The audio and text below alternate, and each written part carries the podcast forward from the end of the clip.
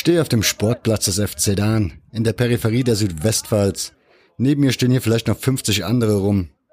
Und ehrlich gestanden frage ich mich, warum ich das tue. Sportlicher Anreiz fällt wohl weg, weil Testspiel.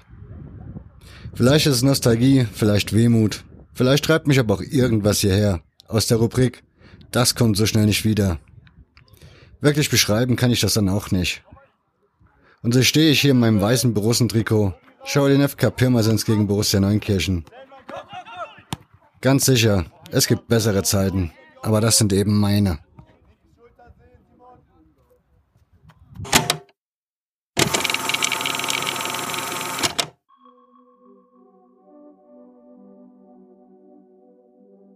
Es muss Ende Juni gewesen sein.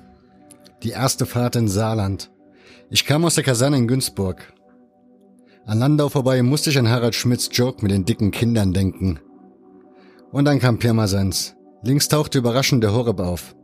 Holztribüne, Stehstufen, Clubhaus, alles abgerockt. Wie soll's anders sein? Ein Ort zum Lieben. Meine Liebe, Borussia sollte zahlreiche Rendezvous mit dem FKP haben. Zu Beginn trafen wir uns noch auf dem Horeb, so wie in den guten alten Zeiten. Später auf der Husterhöhe. Zeiten ändern sich, Vereine ändern sich, doch die Geschichten laufen oft ähnlich.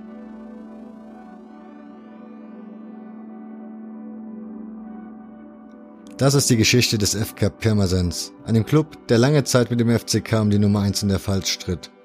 Oberligameisterschaften in Serie feierte, Nationalspieler stellte, sich um die Bundesliga betrogen fühlte. Oft denkbar knapp in Relegation scheiterte, bis heute die ewige Tabelle der Regionalliga Südwest anführt der im Gleichschritt mit der Stadt den Niedergang erlebte, letzte Station Landesliga, seine ursprüngliche Heimat aufgab und heute wieder in der Regionalliga spielt. 112 Jahre Vereinsgeschichte, die Club.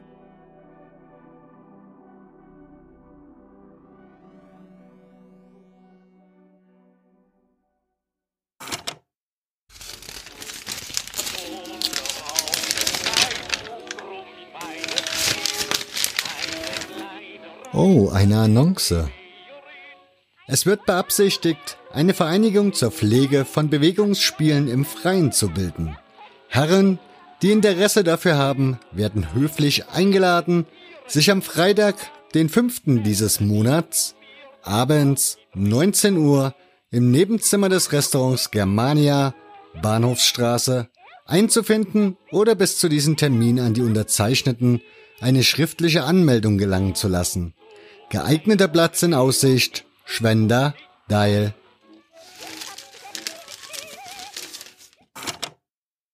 So sprach Hugo Dahl, der als Gründer des FK Pirmasens gilt, in einer Annonce der Pirmasenser Zeitung. So kam es dann auch am 10. Juni 1903 zur Gründung des ersten Fußballvereins in Pirmasens. Die haben sich zusammengetan. Irgendwie kam das in Köln äh, rüber. Also die, hat, die hatten wohl Aufenthalt in Köln, hatten sich ein Spiel angesehen und haben beschlossen, einen Verein zu gründen. Sie wollten zuerst, wollten sie sich einen Turnverein anschließen, aber die hatten kein Interesse. Natürlich gibt's auch in dieser Folge einen Gast.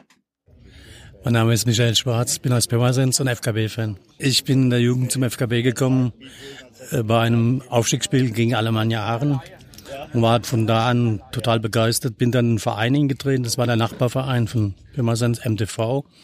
Und ein Jahr später bin ich zu der Jugend zum FKB gewechselt und habe gespielt bis zur A-Jugend dann.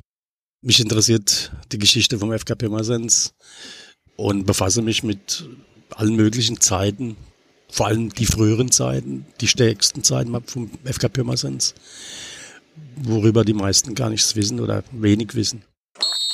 Den ersten Anpfiff gab es dann knapp zwei Monate später, als der FKP bei Phoenix Landau 1 zu 1 spielte. Um überhaupt gegen die pfälzische Konkurrenz spielen zu dürfen, trat man dem Verband Pfälzischer Vereine für Bewegungsspiele bei. 1906 löste sich der Verband auch schon wieder auf und der FK Pirmasens schloss sich dem Verband Süddeutscher Fußballvereine an, was immerhin den Vorteil hatte, dass man jetzt auch außerhalb der Pfalz mitspielen durfte und sogar schon im selben Jahr gab es den ersten Titel. Der FKP wurde Pfalzmeister in der C-Klasse. Ziemlich legendär wurde der Clubplatz an der Zweibrücker Straße, der 1912 eingeweiht wurde und den die meisten wohl von euch unter dem Namen Horeb kennen.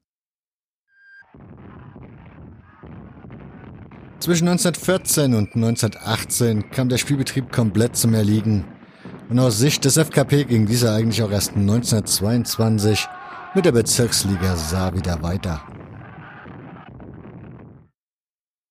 Ja, weil der erste Nationalspieler von Pirmasens, äh, das war der Hergert, bei uns kurz Hergerdeschep genannt.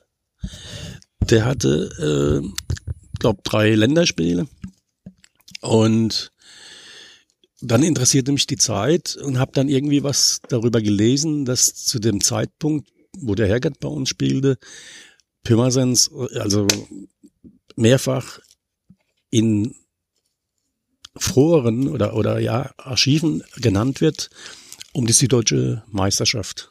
Und dann kam ich drauf, dass Pirmasens hatte damals die, die Gruppe gewechselt. Er ging vom Rhein in die Saargruppe und wurde darauf viermal hintereinander Meister.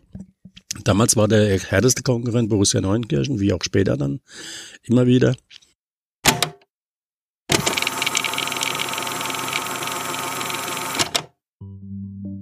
Der erwähnte Heinrich Herkert war ein sogenannter Pirmasenser Bub, also ein gebürtiger Pirmasenser, der 1930 sein Debüt in der Nationalmannschaft gab bei einem Länderspiel in Zürich gegen die Schweiz. Aufgefallen war er dem Reichstrainer Otto Nerz wohl in der Endrunde um die deutsche Meisterschaft, denn, wie eben schon von Michael erwähnt, gewann der FKP zwischen 1930 und 1933 viermal die Bezirksliga Saar.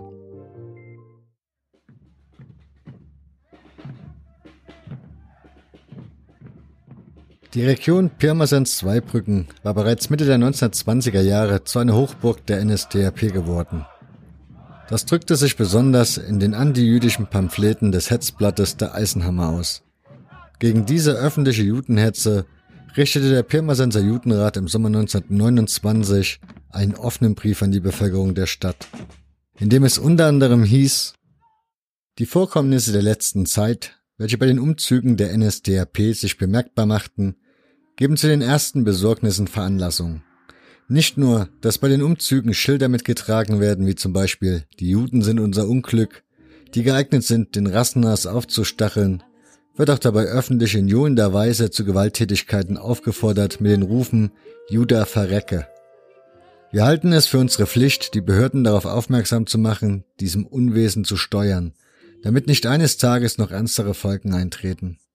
Mehr aber noch als diese systematische Herabwürdigung der jüdischen Einwohnerschaft, die sich schon häufig in Anrempelungen und Misshandlungen Einzelner bemerkbar machte, gereicht das Verhalten dieser Partei der gesamten Wirtschaft und Wirtschaftslage unserer Stadt zu unübersehbaren Nachteilen. Wir wollen nicht verhehlen, darauf hinzuweisen, dass in den anderen pfälzischen Städten von Anfang an dafür gesorgt wurde, dass das friedliche Zusammenleben der Konfession sich ungestört entfalten konnte und dass in Pirmasens nicht das Geringste getan wurde, um diesem Unfug zu steuern. Wir wenden uns deshalb an die gesamte, objektiv denkende Einwohnerschaft von Pirmasens, an die Behörden und Vereinigungen mit der dringenden Bitte, dazu beitragen zu wollen, dass alsbald von zuständiger Seite Sorge dafür getragen wird, dass dieser Unfug aufhört, damit wieder Ruhe und Frieden in der gesamten Bürgerschaft einzieht und das Wirtschaftsleben nicht noch mehr gestört wird, als es schon an und für sich durch die Zeitverhältnisse zu leiten hat.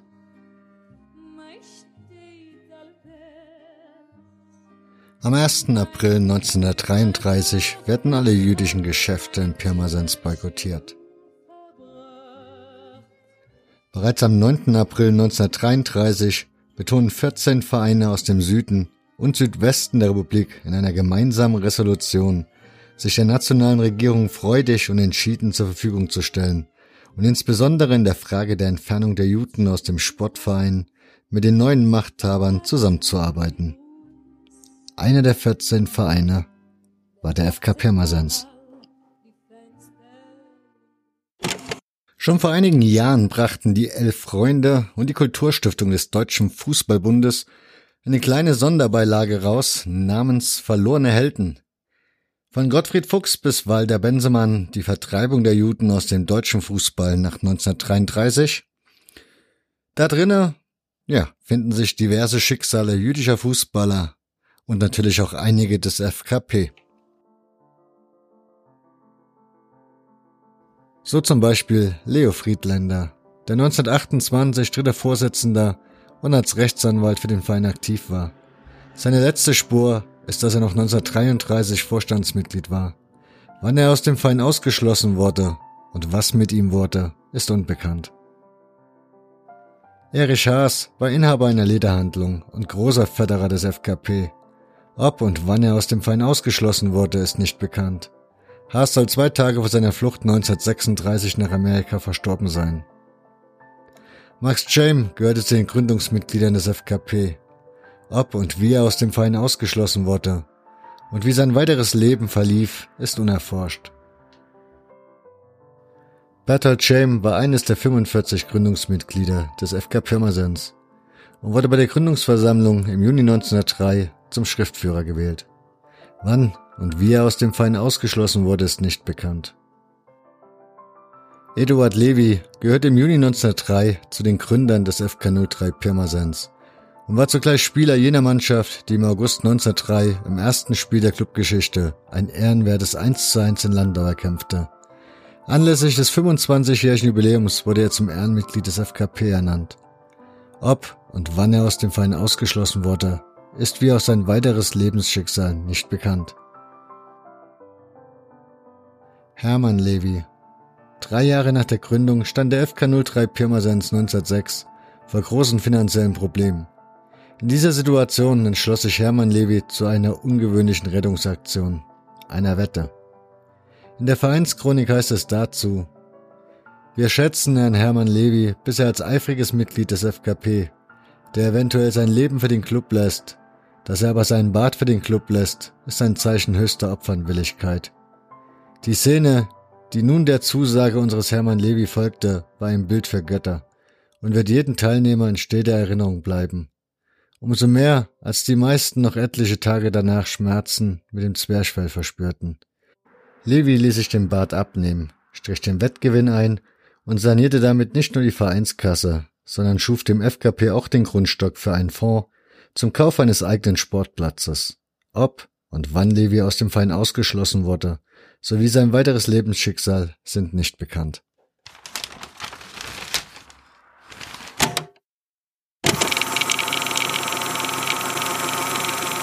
in der Kriegszeit, da gab es ja so Soldatenmannschaften. Also Pirmasens hatte eigentlich kaum Spieler mehr. Pirmasens wurde 1939 evakuiert, weil sie in der roten Linie war, gegenüber dem Erzverein Frankreich. Und Ende des darauffolgenden Jahres sind sie wieder zurückgekehrt. Aber die meisten Soldaten, also die meisten Spieler waren Soldaten, waren abkommandiert. Und dann spielten irgendwelche anderen Leute hier, die aber auch ständig wechselten. So kam es ja auch, das möchte ich mal gerade noch erwähnen. Ähm, der FK Pirmasens war also praktisch immer der höheren, in der Höchstklasse, es war damals die Bezirksliga, später dann die Gauliga. Und Pirmasens war immer vor dem FCK. 1939 wechselte der Spieler, der einzige Pirmasenser Nationalspieler, Herget, zum FCK. Und die wurden dann zum ersten Mal Meister. ja, wobei ich finde das sowieso erstaunlich. Also ich meine, der FKP war der, die Gauliga war ja nun wirklich keine schlechte Liga. Wenn man da mal so durchliest, hat Eintracht Frankfurt mitgespielt, Kickers Offenbach waren da drin. Ich glaube, Marcel Worms war Teil der FSV Frankfurt. Also Neunkirchen, Worms waren genau. so die, die, die aus dem Südwesten, die Granaten. Dann Offenbach, äh, Frankfurt, klar, ja. Saarbrücken ja auch, FV damals doch ja. überwiegend. Ja. Also von daher hat der FKP da schon eine sehr, sehr erfolgreiche Zeit Ja, gehabt. das wusste ich eben nicht, dass die damals, weil man redet da immer von der Oberliga-Zeit, also da auch dreimal hintereinander Meister wurden. Äh, und das hat mich fasziniert, weil das, das, das ist eigentlich gar nicht so bekannt bei uns hier. Obwohl es vielleicht, na gut, die Oberliga-Zeit ja eigentlich auch schon eine sehr erfolgreiche Zeit, aber eigentlich ist es die erfolgreichste Zeit, ja, oder? ich würde sagen, die Dreicher Jahre waren die erfolgreichsten des FKP Masens. Dann kommen wir aber zu dem traurigen Punkt. Du hast jetzt gerade erzählt, dass der FCK dann erst einmal Meister wurde. 42 gab es den Rückzug aus dem Spielbetrieb vom FKP. Ja. Gleichbedeutend mit einer der wahrscheinlich größten Niederlage der Vereinsgeschichte, also von der Anzahl der Gegentore. De definitiv. Also es ging darum, äh, Pirmasens spielte ja die Spiele, wenn überhaupt, in Kaiserslautern. Das heißt, die Heimspieler auch? Ihre Heimspieler auch. Und dann später erst kamen sie wieder zurück nach Pirmasens. Und angeblich äh, hätte Fritz Walder den FKP unterstützen wollen, indem er das, der Spielbetrieb muss wieder vorangehen, er muss wieder anfangen und so weiter und so fort. Aber Pirmasens hatte definitiv keine Spieler. Und das berühmte Spiel, das 26 zu 0, Fritz Walder allein schoss 13 Tore, war vor dem Spiel vereinbart worden, die sollen nicht so fett auftragen, ne? gemäßig spielen. Und weil der Jüngste war ein Herr Groh, der war 15 Jahre alt und der Älteste war über 40. Es war keine Pirmasenser Mannschaft in dem Sinne. Und ja, aber 26-0 ging es dann aus und da war irgendwie keine gute Stimmung in Pirmasens auf die Lautra. Das hat sich dann immer so weiter fortgeführt. Aber weil du eben so erzählt hast, dass das die rote Linie war, kannst du mich da kurz mitnehmen, dass ich das mal verstehe? Weil wenn du sagst, die haben die Heimspiele in Kaiserslautern ausgetragen, was war hier in Pirmasens dann los? Ja, gut. Also nach, nachdem evakuiert worden ist, sind sie ja relativ schnell wieder zurückgekommen. Ne? Also ja, sind die Leute aufs Land geschickt worden? Die oder? sind überwiegend nach Franken, Hessen geschickt worden, ja. Also die Familien waren irgendwo untergebracht auf irgendwelchen Dörfern bei Landwirten oder sonst wo. Also ja, fränkisch, hessisch in den Gebieten, auch Baden-Württemberg, als heutige Baden-Württemberg. Und die kamen dann so langsam zurück. Das gab ja die Maschinolinie. Und Pirmasens lag halt direkt an der Grenze noch. Und das war die rote Linie, die zog sich überall durch diese französische Seite, ne? Also auf der deutschen Seite natürlich. Und aber genau ist, kann ich da nichts zu beitragen. Also es war halt so, dass äh, Pirmasens hatte so zu dem Zeitpunkt weniger Einwohner als in Anfang der 30er Jahre, bedingt durch den Krieg vermutlich. Nicht alle sind auch zurückgekommen, nachdem sie evakuiert waren. Viele sind im Krieg geblieben. Ja. Und es ging ja erst langsam wieder nach dem Krieg mit der Schuhindustrie aufwärts. Ne? Das heißt, wie ging es für den Verein nach dem Krieg dann weiter? Also, also wie gesagt, wir sind ja jetzt bei Spielbetrieb abgemeldet. Ja, also direkt nach dem Krieg gab's äh, war ja französische, französische Besatzung und da spielte der FK Pirmasens in der Oberliga mit, die sind so eingeteilt worden, wurden aber während dem Spielbetrieb äh, abgezweigt, also sie durften nicht mehr spielen. Ne? Und kamen dann über eine Aufstiegsrunde ein Jahr später wieder in die Oberliga und spielen von da an durch bis Bundesliga-Gründung der Oberliga. Warum durften die nicht mit, also zu Ende spielen die Runde? Aber die Franzosen haben das so pff, einfach entschieden. Die wollten auch keine Sportvereine mehr fördern oder so. Das war alles irgendwie schwierig in, der, in dieser ersten Phase nach dem Krieg. So, dann sind wir bei nach dem Krieg. Wie hat sich denn der, FCF, der FKP dann wieder entwickelt? Ich meine, da war der Verein ja 42 mehr oder weniger vermutlich tot. Ja, also der hat sich dann relativ schnell erholt. Äh, es gab, es gab dann auch Spieler, die Oskar Rohr kam für ein Jahr als Spielertrainer, ne, der sehr bekannt war. Inwiefern bekannt? Also mir sagt war Nationalspieler, war Torschützenkönig bei Bayern München, war ein Weltenbummler war auch flüchtig gegenüber den, den Nazis und waren dann für uns ein wichtiger, also ein Mannheimer ursprünglich gewesen. Sein Sohn ist ja auch bekannt als Trainer in Frankreich. Ah, okay, ja. ja. Und dann gab's noch einen Onkel, der auch den gleichen Namen Rohr trug und auch bekannt wurde. Der Sohn war Ger ist Gernot Rohr, ne? Genau. Es ging relativ schnell. Die, die ersten Jahre waren, waren so dominant immer der FCK dann. Von, von 39 an war der FCK der dominante Verein. Bis heute eigentlich, ne? Abgesehen von Mainz zum späteren Zeitpunkt. Äh, Worms war da immer präsent, TuS Neuendorf, Borussia Neunkirchen, Saarbrücken, Pirmasens. Das waren ja, so die. Ich wollte gerade sagen, wobei das, dass der FCK immer die Nummer eins war, klar, in der Zeit, Anfang der 50er Jahre definitiv. Ja, da hatte der, F, der hatte der FKP aber auch einen Nationalspieler zu bieten, was wahrscheinlich viele gar nicht wissen, der auf 54 beim Wunder von Bern zumindest im Kader stand, also anwesend war. Kannst du uns den mal ein bisschen vorstellen? Ja, das war der Heinz Kupsch äh, aus Kadernberg gekommen. Und ich glaube, äh, zu der Zeit waren ja viele Pirmasenser, als die Schuhindustrie wieder Anfang zu laufen, waren auch viele Leute unterwegs, um die Schuhe zu präsentieren und zu verkaufen. Und durch solche Kontakte sind auch Spieler nach Pirmasens gekommen. Unter anderem der Heinz Kupsch. Das muss ein überragender Torwart gewesen sein, was man so liest und was auch die Alten noch erzählen können. Wobei ich habe später einen oder zwei überragende kennengelernt, von denen ich begeistert, heute noch begeistert bin. Aber Heinz Kupsch war lange Zeit der absolute Torwart in Pirmasens und hat es sich wohl verbockt mit Herberger. Schon hätte er eventuell mehr Spiele gehabt in der Nationalmannschaft. Es gibt auch ein Spiel in England, das war die B-Mannschaft, hat er auch zwei oder drei Spiele gehabt. Und da muss er auch überragend gehalten haben. Ne?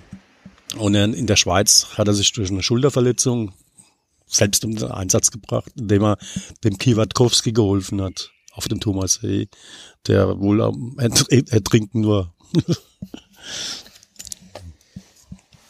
Dann beginnt eigentlich, war Heinz Kupsch eigentlich auch der Torwart in der großen Zeit des FKP, also in dieser zweiten Zeit, wo du eben schon erwähnt hast, dass die Leute für, also dass die heute die Leute denken, das war die große Zeit des FKP? Ja, er hat äh, die, diese, diese drei Meisterschaften gespielt.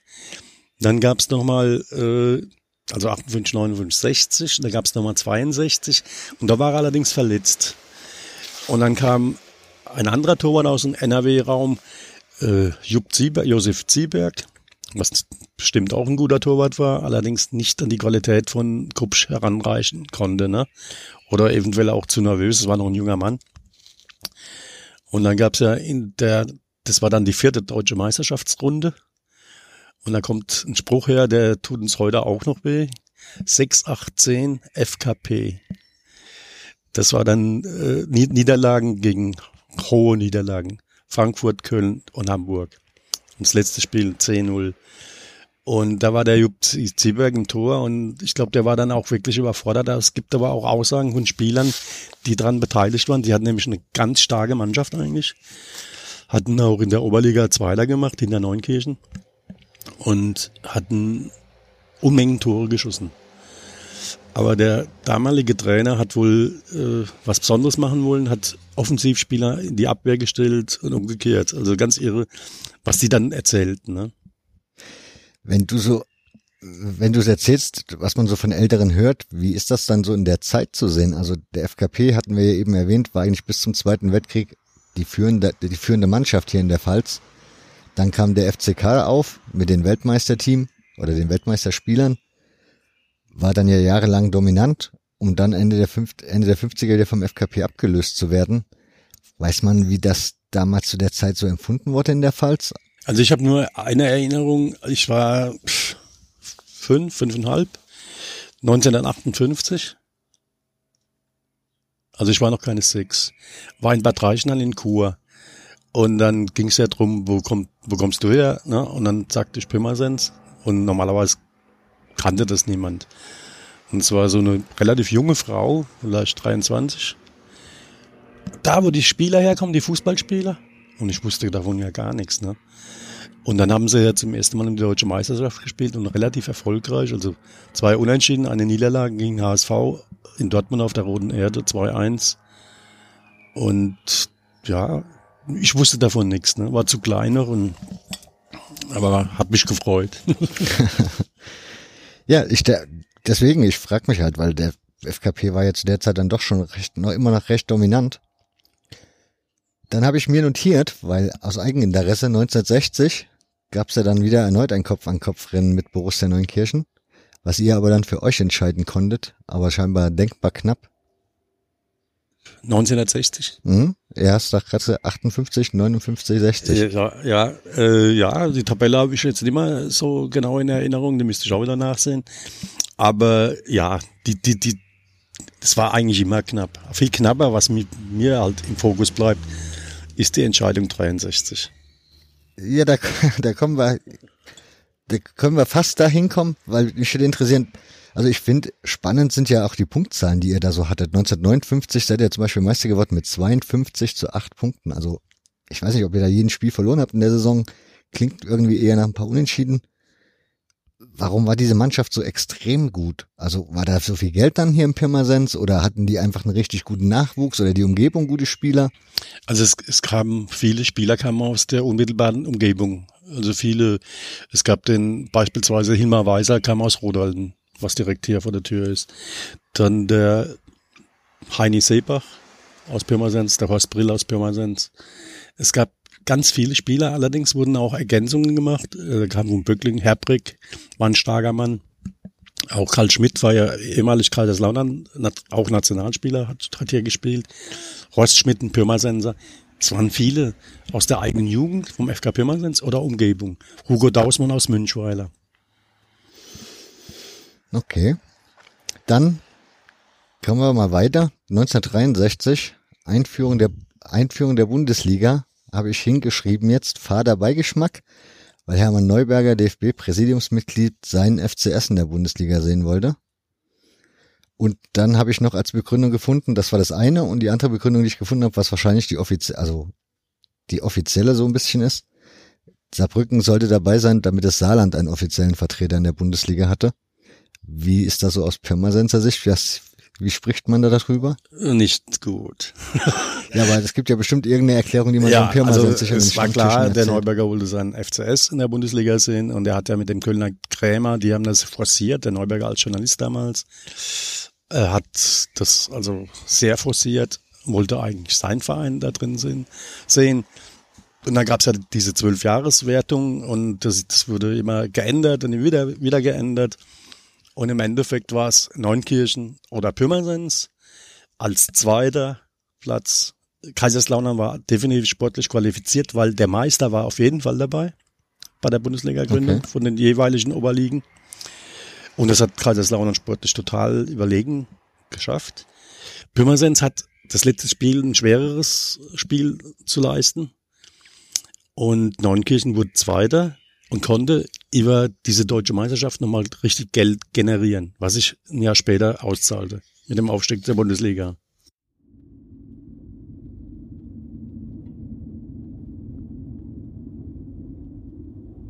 Ich war gerade bei Michael Schwarz noch beim Interview bin gerade auf der Heimfahrt. Und was kommt rein, wie es immer so ist? Klingelt natürlich das Handy. Und er schreibt, dass wir etwas total Wichtiges vergessen haben, nämlich zu erwähnen, dass Helmut Schneider und Helmut Kapitulski mit Borussia Dortmund mit der exakt gleichen Mannschaft zweimal hintereinander deutscher Fußballmeister wurde.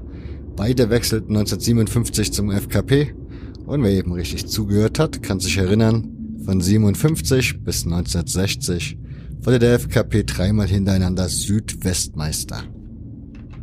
Also eine nicht ganz so unwichtige Info.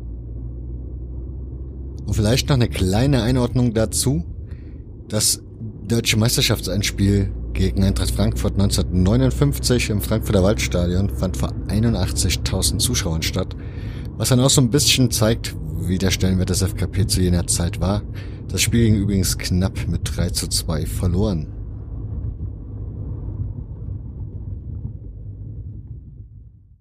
Aber spulen wir noch mal ein Stück vor.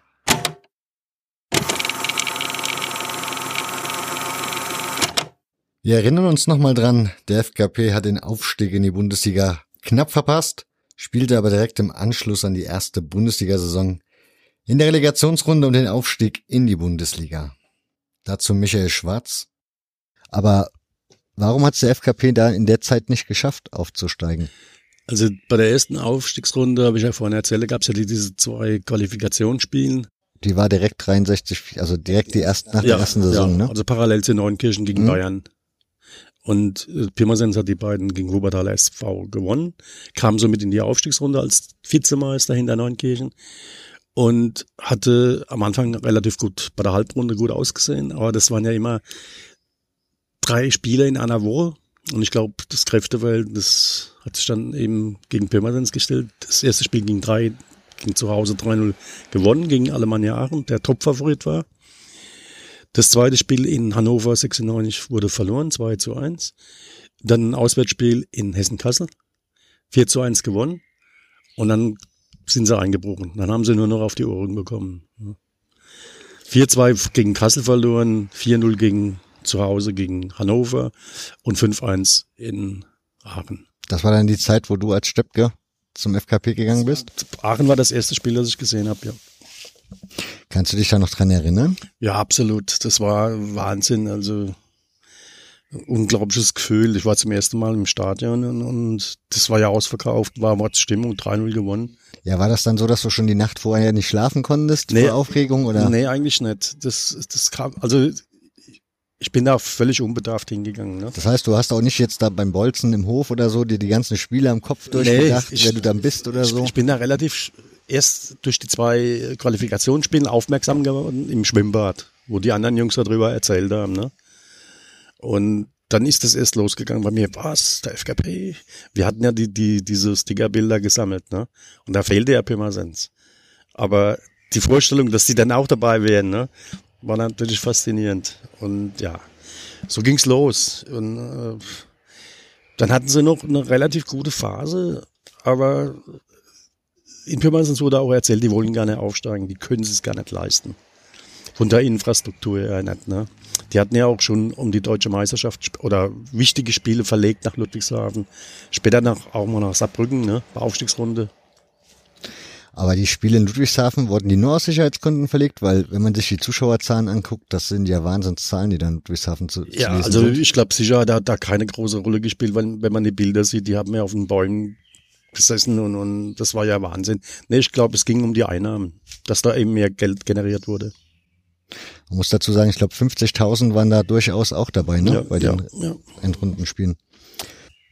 Das heißt eigentlich, ja, eigentlich auch die, ja, das war dann die Bundesliga-Rallye, die ihr nicht geschafft habt, 63, 64, Ja, dann kam die nächste Bundesliga. 65, 66. Ja, und da war es auch irgendwie dubios.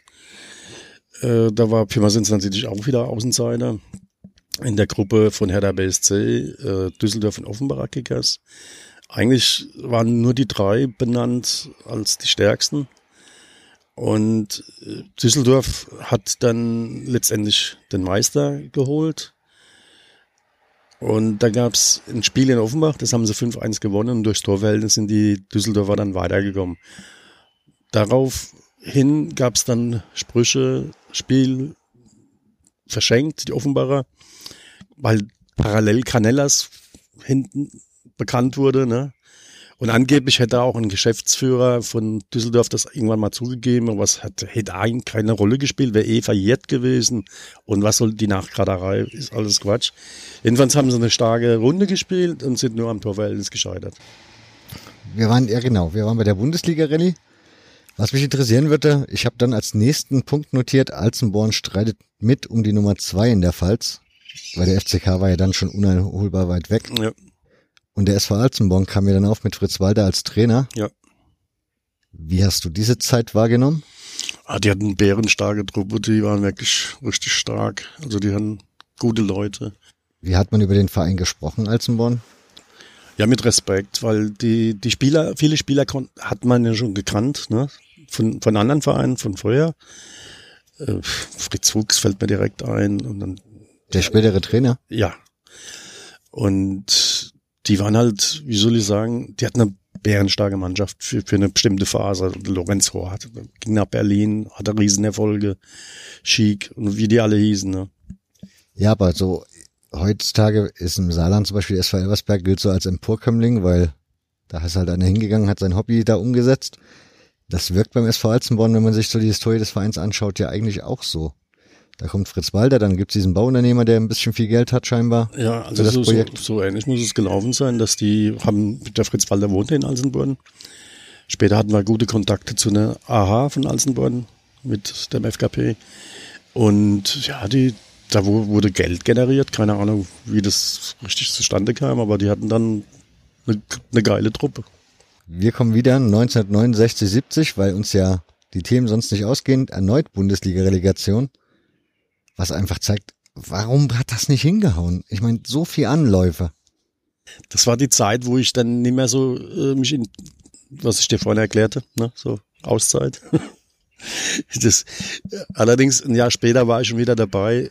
In Saarbrücken war das dann die Aufstiegsrunde. Die habe ich dann gesehen, aber es war kläglich. Äh, damals hatten sie auch eine gute Mannschaft eigentlich, aber irgendwie, wenn es um was ging, war immer tote Hose. Ich habe dann 19, ja genau, Bundesliga-Rallye, dann 70, 71 vierter Anlauf. Das ist das, was du gerade gesagt hast in Saarbrücken, ne? Dann geht's los. 74 wurde dann die zweite Bundesliga eingeführt. Da wart ihr dann ihr Gründungsmitglied sozusagen. Ja. Und auch da gleich mal wieder vorne dabei. Und Aufstiegsrallye gegen Oerding, das war, weil ihr Zweiter wart, ne? Musstet ihr gegen den Nordzweiten spielen? Ja, genau. So war das damals, ja. Das heißt, die zwei Meister sind aufgestiegen und Richtig. der dritte wurde dann in den Durch die Relegation ermittelt, ja. Also das erste Spiel, wir hatten 4-2 geführt und hatten elf Meter verschossen.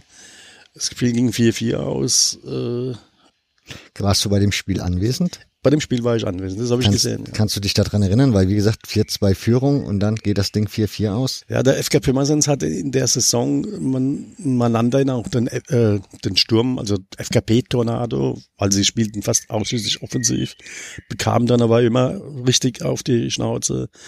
In Karlsruhe 6-0 verloren, in Saarbrücken 6-0 verloren. Also irgendwie immer nach vorne und es ging halt in die Hosen. Die, die Oerdinger waren extrem kampfstark und zu Hause haben sie dann ganz klar 5-1 gewonnen. Wobei ich da mal Spielausschnitte gesehen habe, das sah auch gar nicht gut aus, wie die Pirmasens aufgetreten sind. Ne?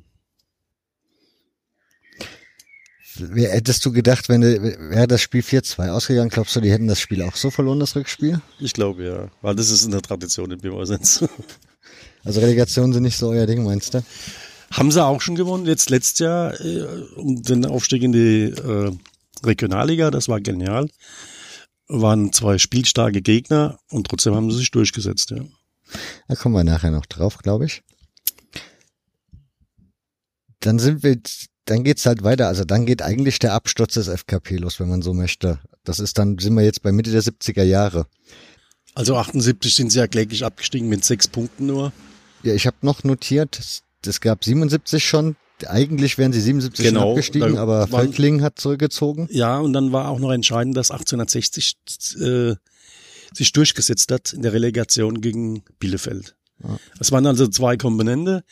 Ja, und dann damals wären sie schon abgestiegen und dann kam das Jahr darauf und das war das war das ja, der tiefste Uh, unfassbar. Da haben sie um die 50 Spieler eingesetzt, der Haufen Jugendspieler am Schluss.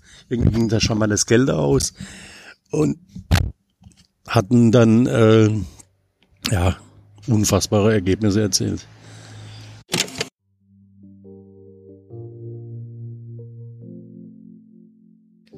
Im Grunde hatte der FKP ein extremes Problem, denn schon die Zweitligazeit war letzten Endes ein absolutes Minusgeschäft, so musste das Stadion verkauft werden für 1,8 Millionen an die Stadt. Das musste auch deshalb passieren, um die Zweitliga-Auflagen zu erfüllen. Dazu kam, dass die Werbebrust auf dem Trikot für die Stadt kostenlos zur Verfügung gestellt wurde, Werbebanden frei blieben und Eintrittspreise verhältnismäßig teuer waren. Das allein sind ja eigentlich schon Probleme genug, aber Pirmasens war nun mal eine Schuhmetropole und in den 70er Jahren mit der aufkommenden Globalisierung verlagerten viele Firmen ihre Arbeitsplätze nach Asien, was für eine hohe Arbeitslosigkeit in Pirmasens sorgte.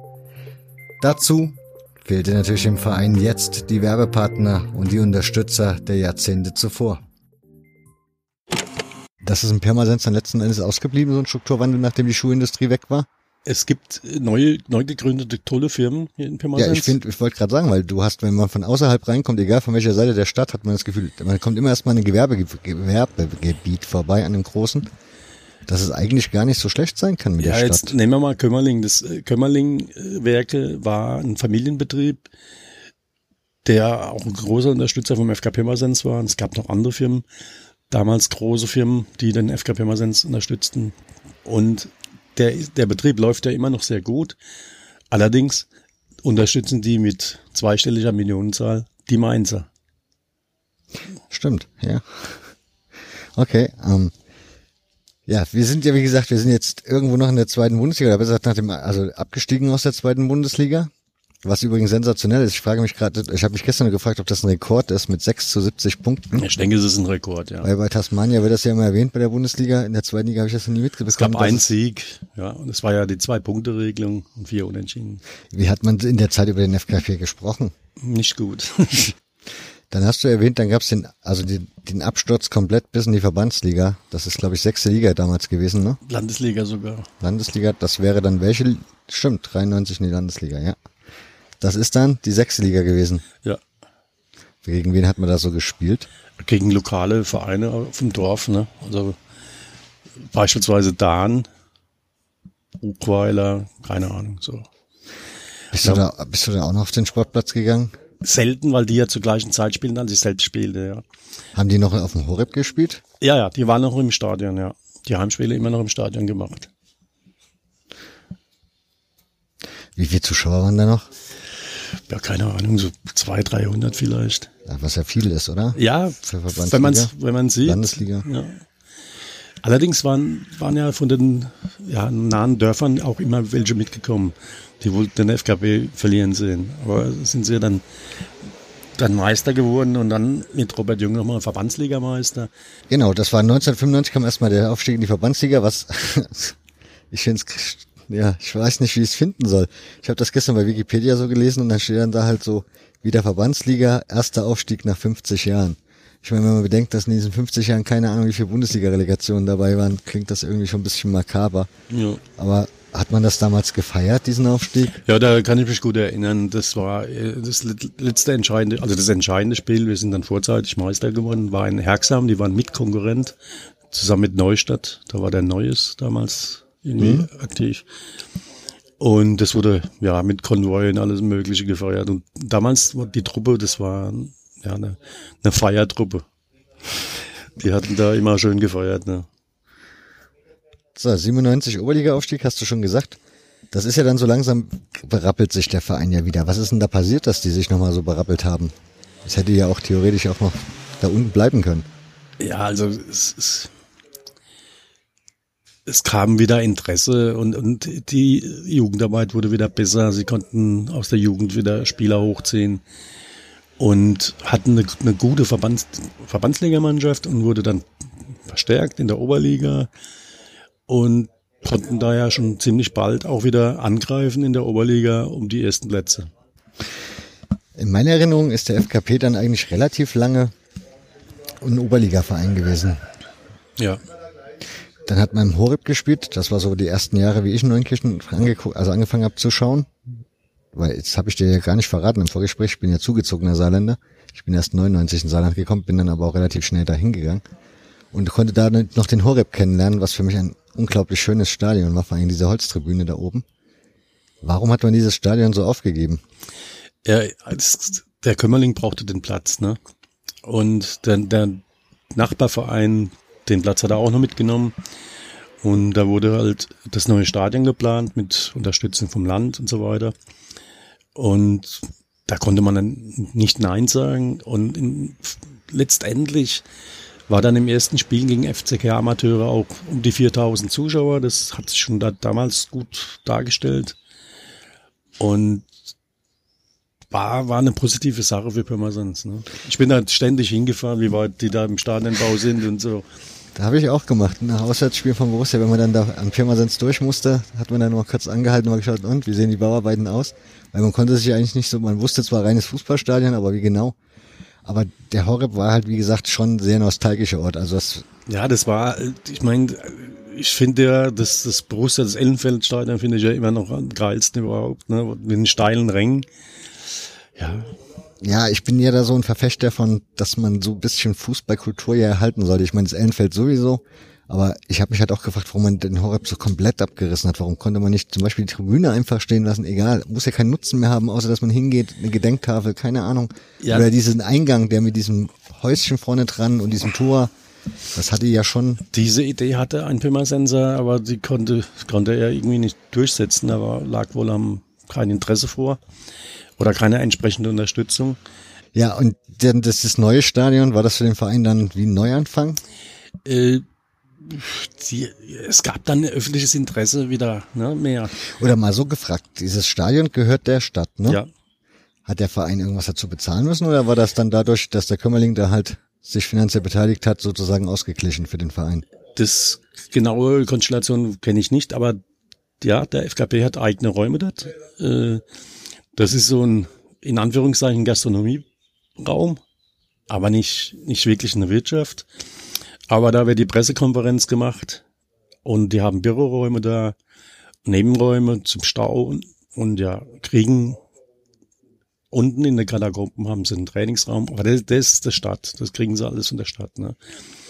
Aber komplett haben sie nicht alle Räume verfügbar. Ja. Ähm, geht das nur mir so oder findest du auch, dass das neue Stadion verdammt zugig ist? Nee, das ist bekannt. Also es ist, ich glaube, es ist nirgendwo so kalt. Nicht, nicht mal im Westerwald. Also, ja. äh, also wie wir in dem Stadion. Und wir reden oft darüber, ob das eventuell hätte gedreht werden müssen oder wie auch immer. Ne? Und dann hieß es, man wollte hinten zumachen auf der Haupttribüne. Das ging aber aus statischen Gründen nicht. Also keine Ahnung. Und ja, das ist ein, ich stehe ja meistens genau in der Flucht da, ne? Und da zieht's, ja, Wahnsinn. Also im Gästeblock, ich war irgendwann im Dezember, es war irgendein Winterspiel, es war so bitterkalt dort. Unfassbar.